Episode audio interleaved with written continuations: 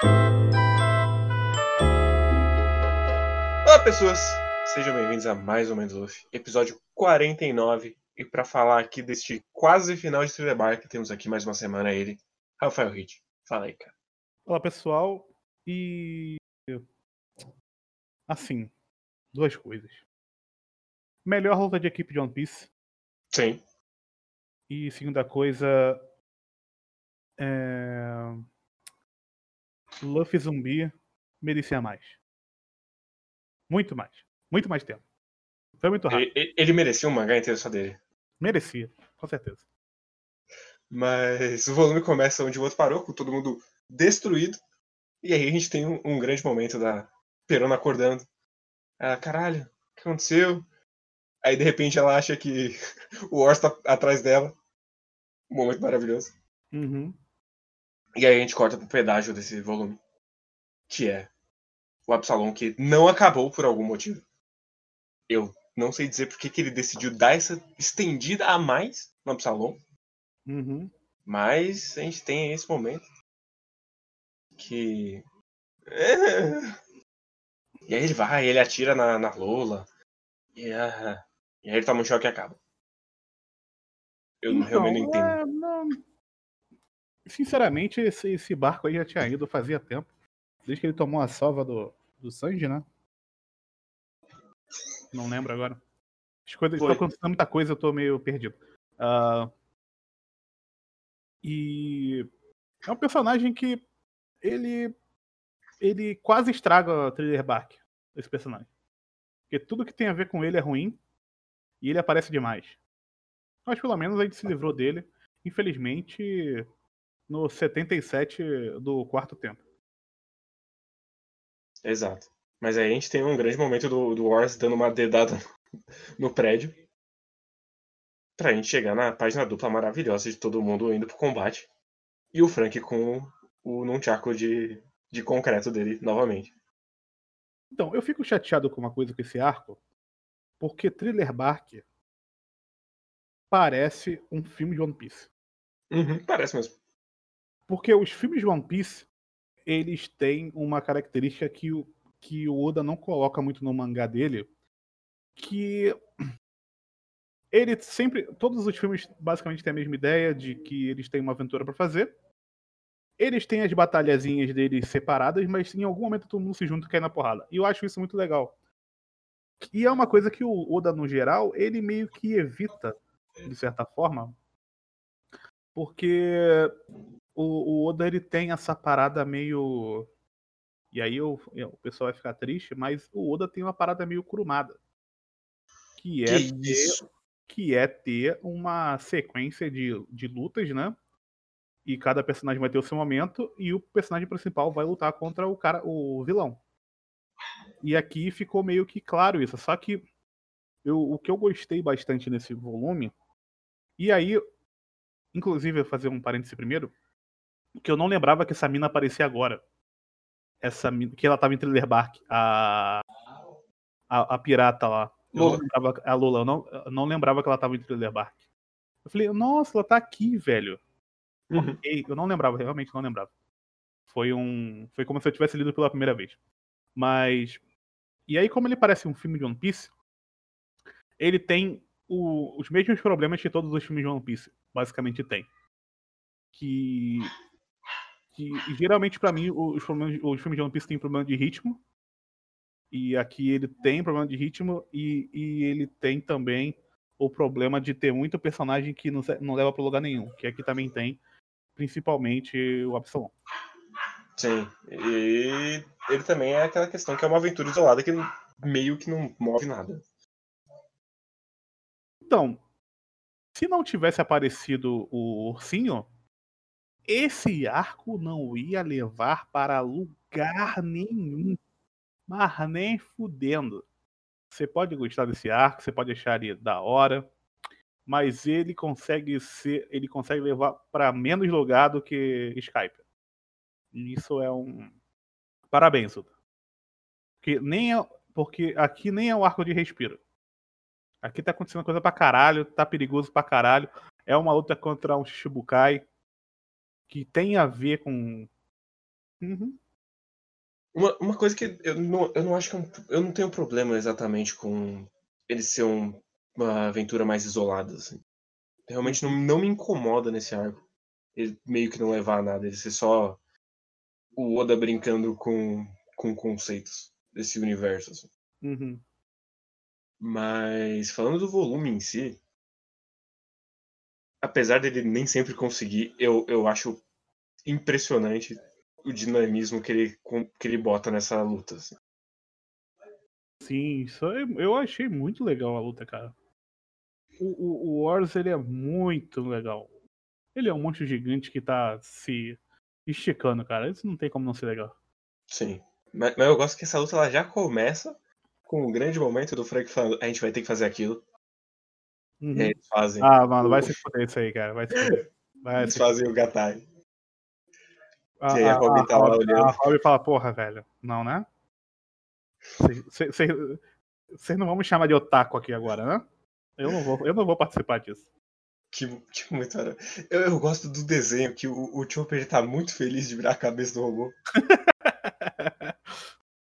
E é muito aleatório que, tipo. Esse arco. Ele é um arco bastante comédia, né? Mas, tipo, eles estão num. É meio que um arco com temática de zumbi e tal. E aí, do meio do nada, eles inventaram que eles têm uma habilidade de criar um robô, cara. É um bagulho muito louco, velho. É só a Sim. cabeça do Oda que consegue criar uns bagulho tão aleatório assim. Mas infelizmente eles perderam porque não tinha Robin. Então o robô não estava Exatamente. completo. O Ranger não ficou completo. Mas. Eu, é, e é muito bom porque normalmente, depois, mais pra frente, ele vai começar a perder a mão no controle de cada personagem, o que, que ele faz o quê. Mas aqui ele, ele consegue fazer todos eles serem muito relevantes e, e muito diferentes. Uhum. E aí tem o momento que o, o Zoro pega o Nunchaku com a espada.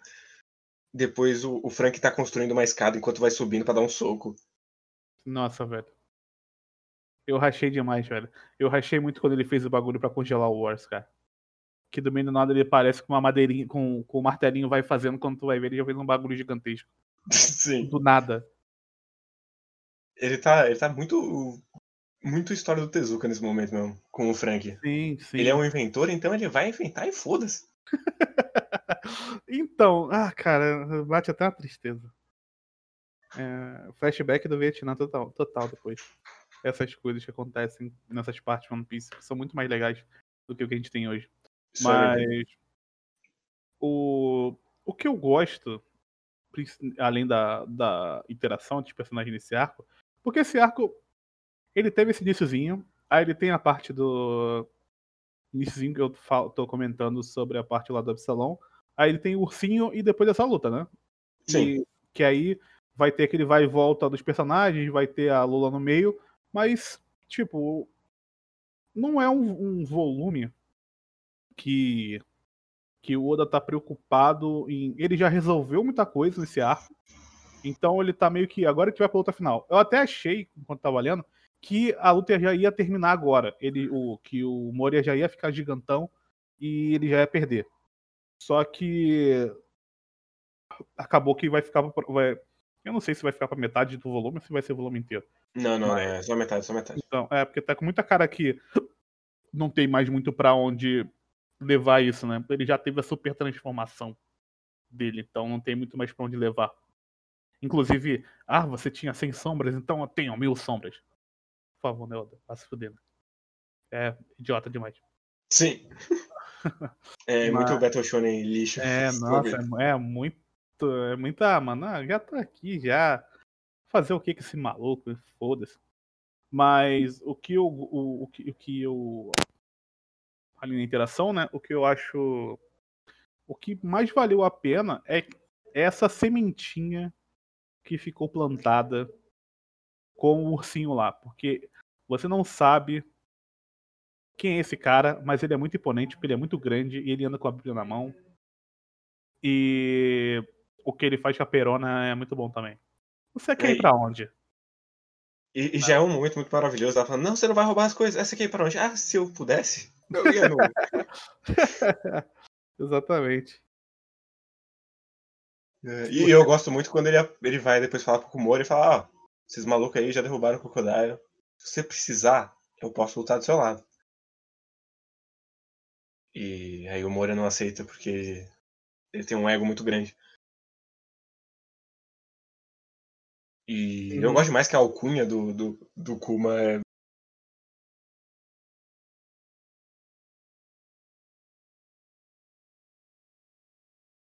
o tirano. Uma déspota, inclusive. É melhor ah, é? ainda. Sim, acho que tá Bartolomeu Kuma o déspota. Não... Porque esse volume, como a gente pulou uma semana, eu li três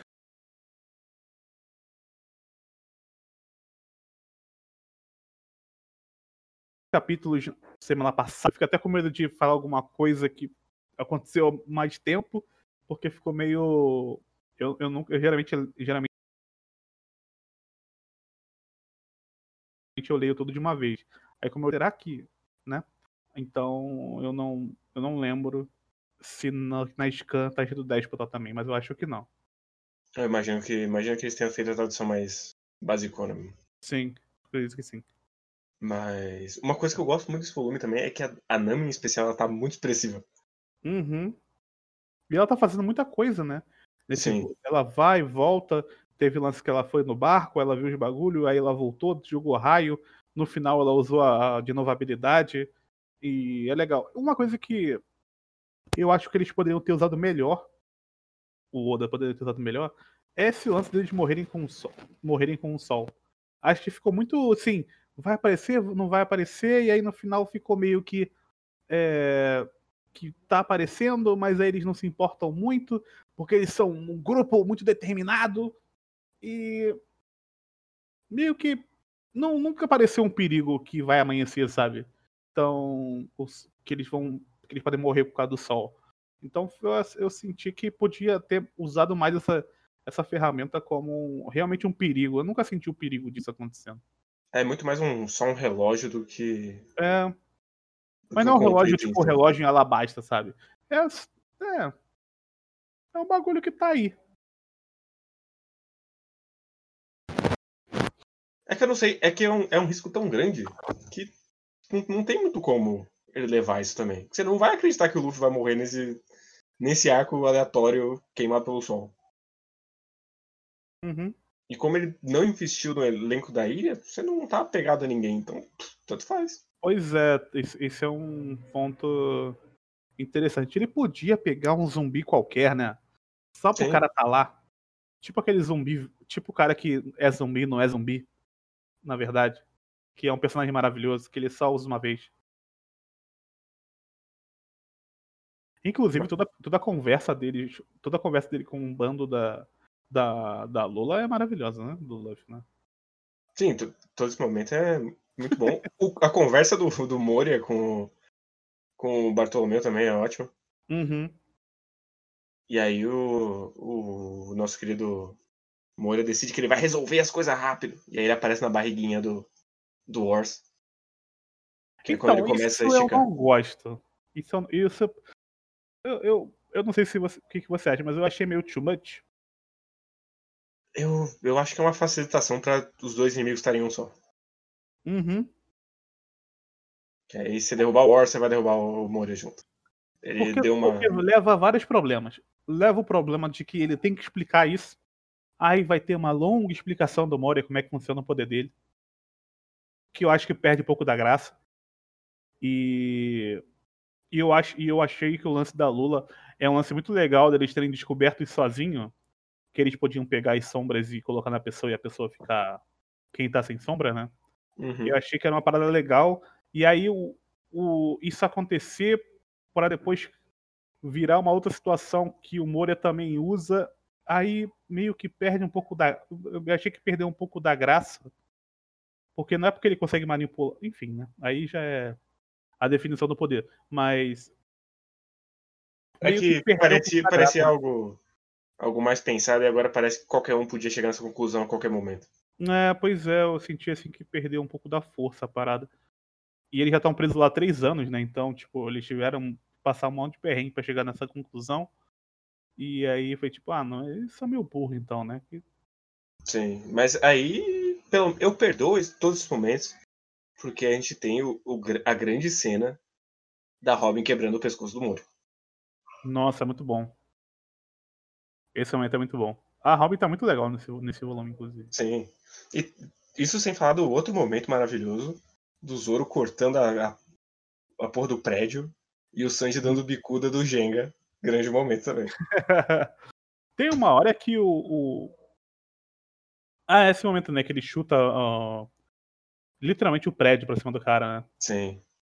Eu fiquei pensando na hora que ele chutou, eu me senti muito idoso, mas falei, caralho, ele chutou um prédio, viado. Ele não é de. Assim, a gente viu ele já quebrando parede, mas chutar um prédio parece uma, um, uns degraus muito acima, sabe? Eu achei engraçado a cena. É, mas isso eu acho que é toda essa luta, assim, que é tipo. Ela é muito maneira. Uhum. Mas ele, o Oda ele deu uma exagerada no poder de todo mundo. Meio absurdo, assim. É, então, é que não. É, é, esse arco é meio esquisito. E aí ele mais uma vez parece um filme de One Piece, porque ele meio que não tá respeitando o que ele próprio colocou de poder pro personagem. Então, é, eu tenho, eu sempre estranho as coisas que acontecem. Até o, o, lance do Frank ficar criando as coisas no meio do nada. Ele, se essa fosse uma piada desde lá de de Ennis Lobby, eu beleza. Ok, mas não é, ele inventou aquela piada ali na hora. Sim. Então, e é uma piada que resolve todos os conflitos dele, inclusive. Pois é. É uma piada engraçada? É uma piada engraçada. Só que. É esquisito para mim. É, eu, eu acho que ele escalou muito rápido, mas ao mesmo tempo, quando ele botou o Wars na história, se ele não tivesse esse buff em todo mundo, eles iam morrer em 30 segundos. Uhum. Então ele meio que criou uma situação ali que ele não conseguia sair mais. Porque o próximo arco sem dar spoiler, assim, eles vão voltar pro que eles eram em Enes Lobby, assim, em nível de poder.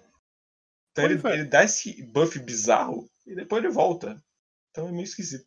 O que, o que deixa tudo mais estranho, né?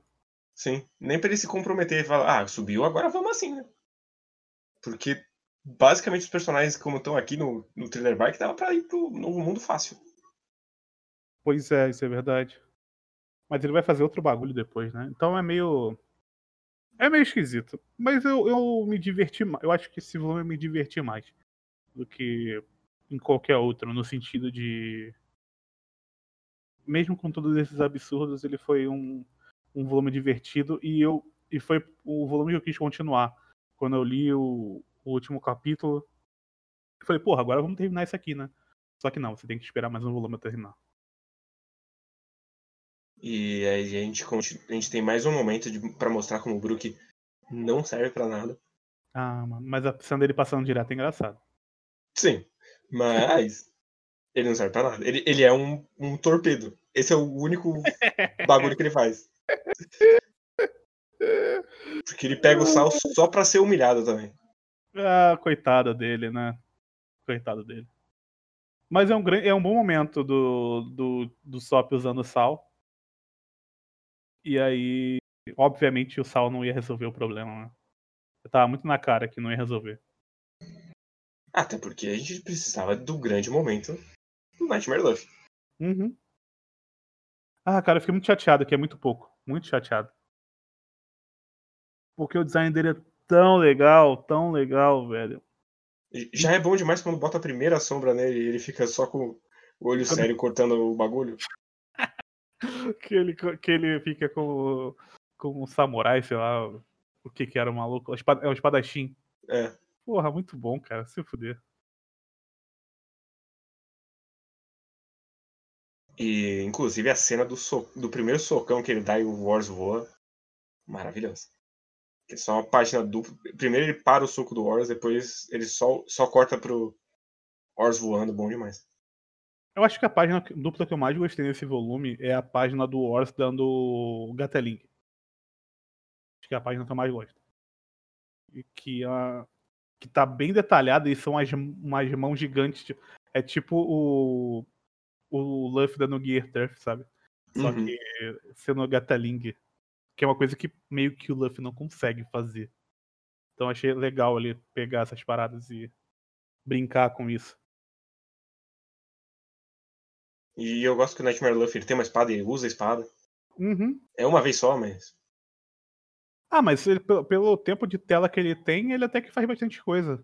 Sim, mas eu acho que a minha favorita é quando o próprio Luffy dá o Storm no, no Wars, que aí depois tem uns quadrinhos pequenos que é um soco no, no Wars, um soco no Moria, e vai passando Tá, e que vai voltando. passando, né? O lance da ideia dele de quebrar a espinha do. Do Horus eu acho bem legal. Porque o, o, Tem um bagulho que eu achei esquisito, mas ao mesmo tempo eu gosto, que é o lance do Moria controlar e não controlar o Horus. Porque ele controla as ações, mas o Horus fala, porra, deixa eu fazer aqui, mano. Deixa eu lutar aqui. Tipo. E aí é meio que parece que é porque ele tá com a sombra do Luffy Uhum. e isso de certa forma controla, mas aí não faz muito sentido porque ele controla o Wars, então eu não sei.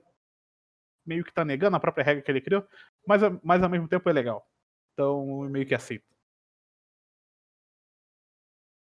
E eu gosto também dessa parada do, do você não sentir dor não é uma vantagem de maneira nenhuma.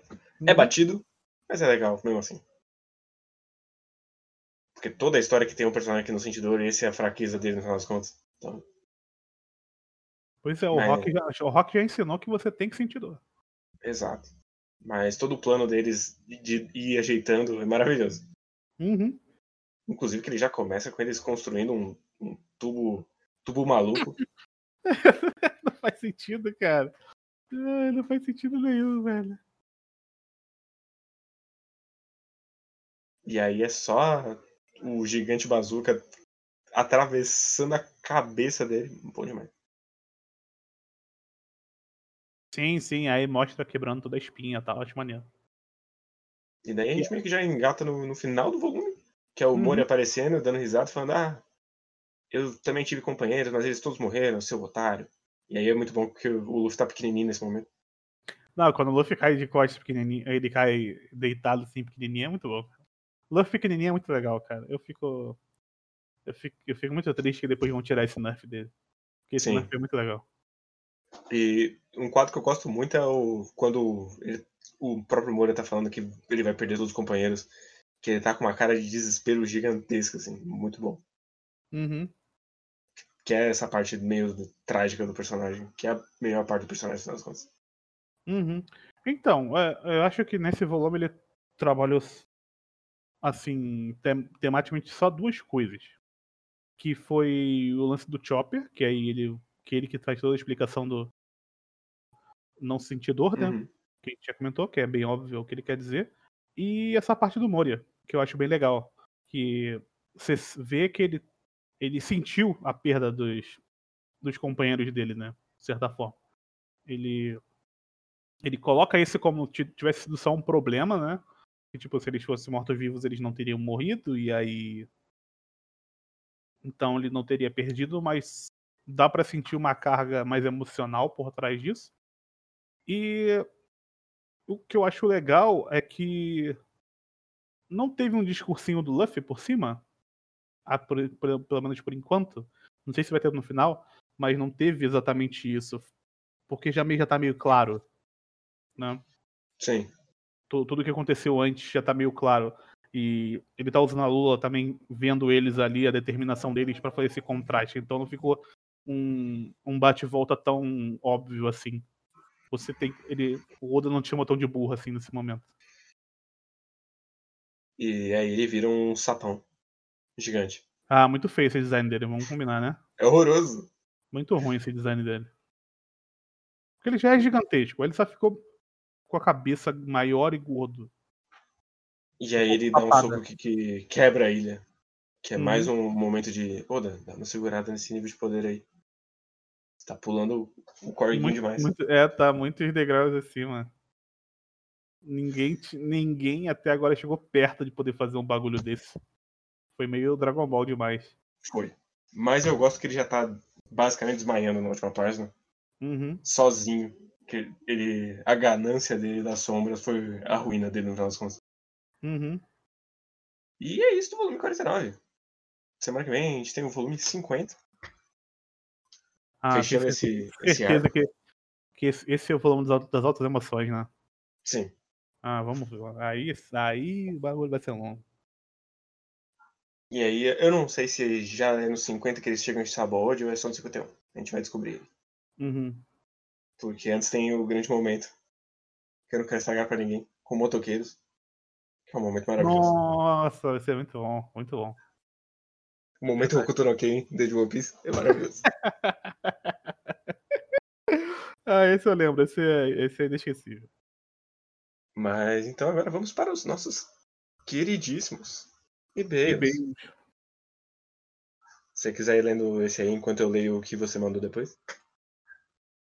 Tá, é, eu te recebi o e-mail do Gabriel Cabral, que é o primeiro e-mail dele, eu acho, aqui pra gente. Muito obrigado. E ele diz: Boa tarde, camaradas. Toca aí a. Sacanagem.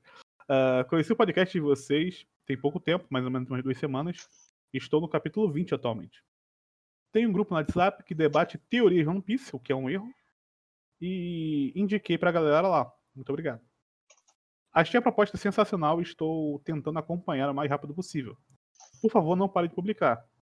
É, gosto muito dos links políticos que fazem da obra, pois eu acho que seja um grande ponto de debate em One Piece. Parabéns pelo programa, espero ouvir esse e-mail assim que chegar nos episódios atuais. PS, Sanji é o melhor que o Zoro. Atenciosamente, Gabriel de Moraes Cabral. Você está completamente errado. Ele está. Porque nenhum dos dois é tão bom assim. Essa que é a verdade. Mas o Zoro é melhor. Mas o Zoro é mais legal. Exato. O Zoro não tem família na SS também. E o Zoro respeita as minas. Também. Mais ou menos. Mas respeita. Ele, ele bate nelas do mesmo jeito que ele bate em homens. Porque... mais ou menos isso. Mais ou menos isso. Mas o outro e-mail, eu imagino que é do Antois, pelo jeito que tá escrito. É, um dois.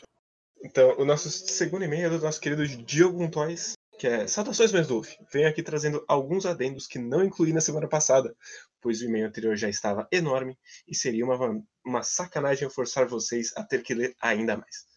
Aí, primeiro tá falando aqui do Helmep.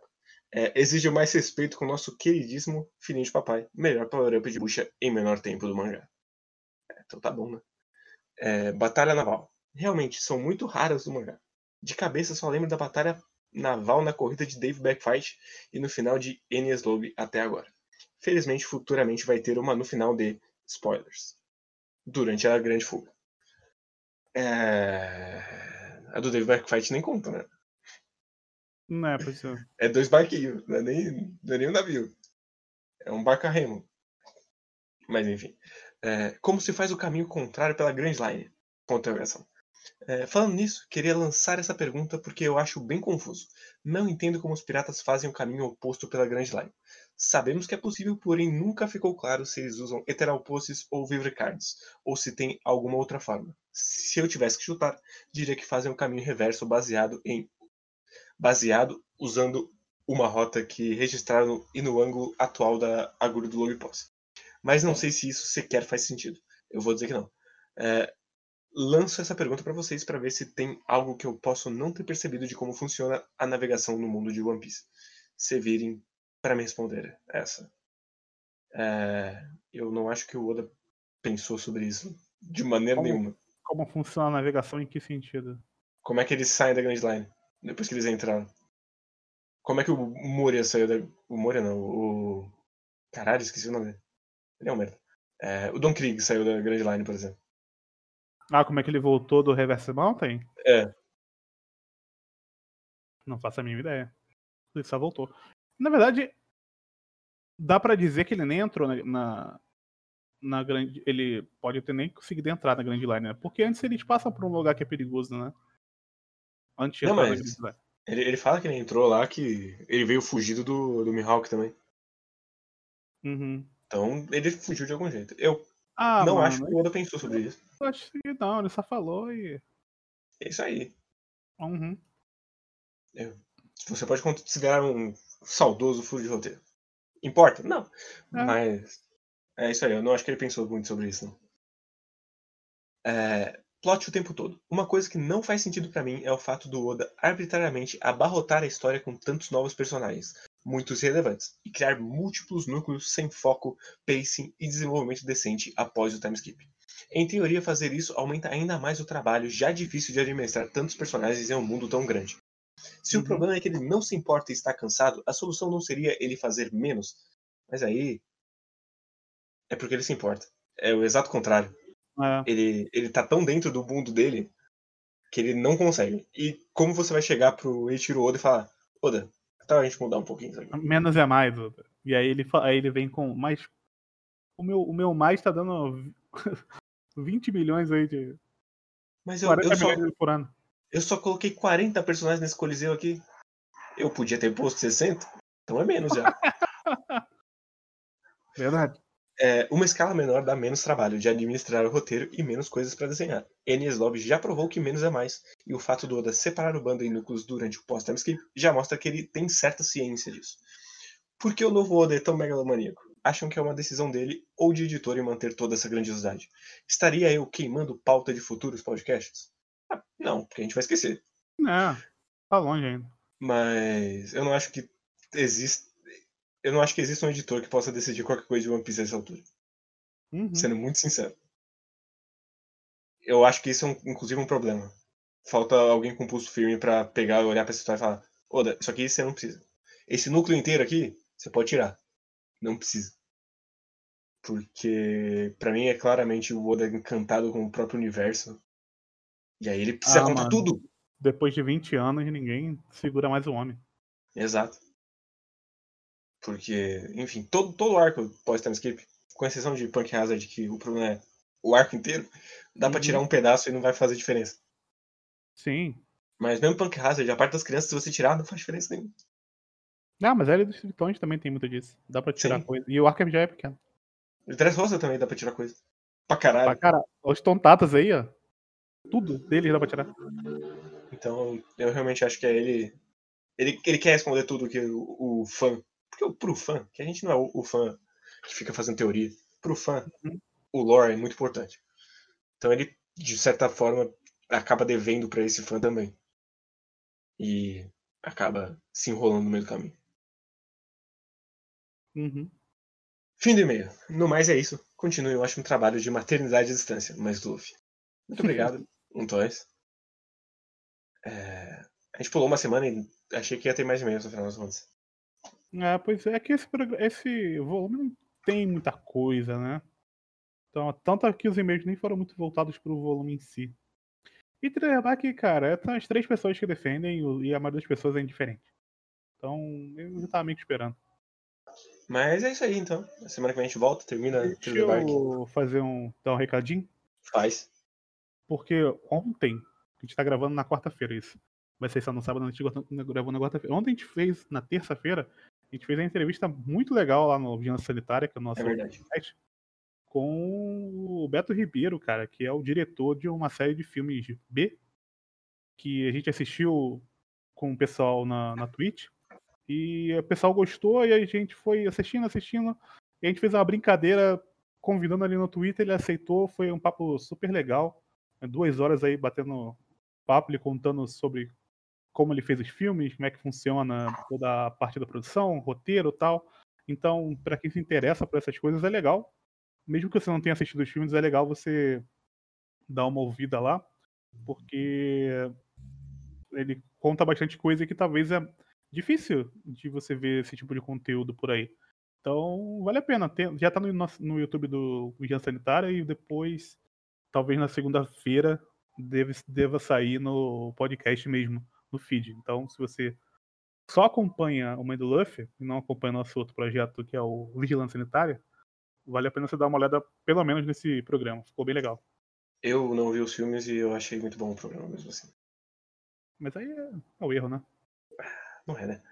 Mas já que a gente tá nesse momento de abá, eu vou convidar para outro projeto que eu faço todos os projetos do mundo, que Uhum. é provavelmente até sábado, se não, aí até o final do mês, eu não sei que dia é sábado, eu tô perdido. Mas vai sair lá no quadro quadro um podcast sobre Takemichi Samurai, o maior mangá do Taiyo Matsumoto. A conversa ficou muito legal. Então, ouçam lá que vai ser um ótimo programa. Pra quem não conhece, a gente tem uma parte sem spoilers pra apresentar também. Então, prestigiem, que é um puta mangá, recomendo. E semana que vem a gente tá de volta, então. finalmente, fechando o Thriller Bark Ah, e caminhando pro final da primeira parte de One Piece. Indo pro melhor que One Piece tem, tem melhor que o Oda conseguiu fazer na vida dele. Pra uma das melhores escaladas que um mangá de porrada já conseguiu fazer. Exatamente. É isso, pessoas. Adeus. Valeu.